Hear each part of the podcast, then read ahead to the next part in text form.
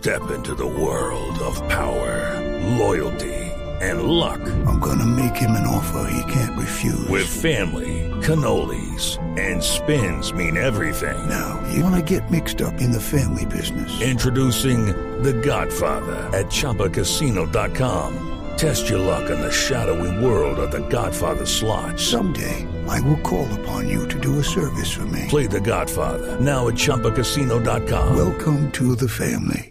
No purchase necessary. VGW Group. Void where prohibited by law. 18 plus. Terms and conditions apply. Ricardo Ospina es periodista. Está en Mañanas Blue. 6.22 minutos. Llano Petrol fue presentada en su momento por Alan Jara, ex secuestrado por las FARC y en ese momento gobernador del Meta, como un sueño que se haría realidad para los llaneros. Sin duda era una promesa muy atractiva que Jara hizo a sus conciudadanos comenzando su segundo mandato en la gobernación a comienzos de 2013. Pero esa promesa nunca se hizo realidad. Esa refinería que supuestamente le iba a dar mucho mayor músculo económico a los llanos orientales, hoy es un lote donde simplemente hay maleza, no hay un solo ladrillo, puesto donde supuestamente iba a estar Llano Petrol. En su momento el gerente del proyecto, amigo de infancia de Alan Jara y quien permaneció detenido varios meses por orden de la Fiscalía, dijo a Noticias Caracol que ellos no habían prometido una refinería, sino que precisamente abrieron la puerta para viabilizar ese proyecto, que por supuesto debía tener un importante músculo financiero del sector privado.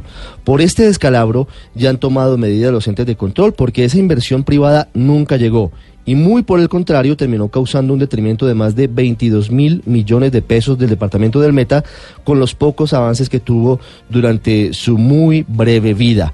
La fiscalía avanza en la etapa de juicio contra Rodríguez y debería definir si imputa cargos a Alan Jara luego de que rindiera interrogatorio en mayo del año pasado.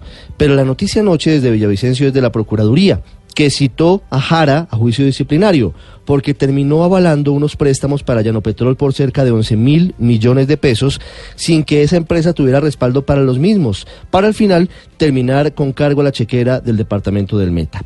Es un documento de 28 páginas para la Procuraduría Jara cometió una falta disciplinaria gravísima porque autorizó desembolsos superiores a los 10 mil millones de pesos para cubrir la deuda de la empresa de Petróleos del Llano sin tener presupuestos ni autorización para ello.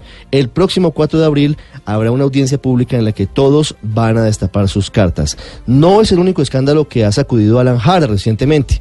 También hay una investigación en la Fiscalía por supuestas irregularidades que habría cometido durante su paso como director de la unidad de víctimas en el gobierno del presidente Santos.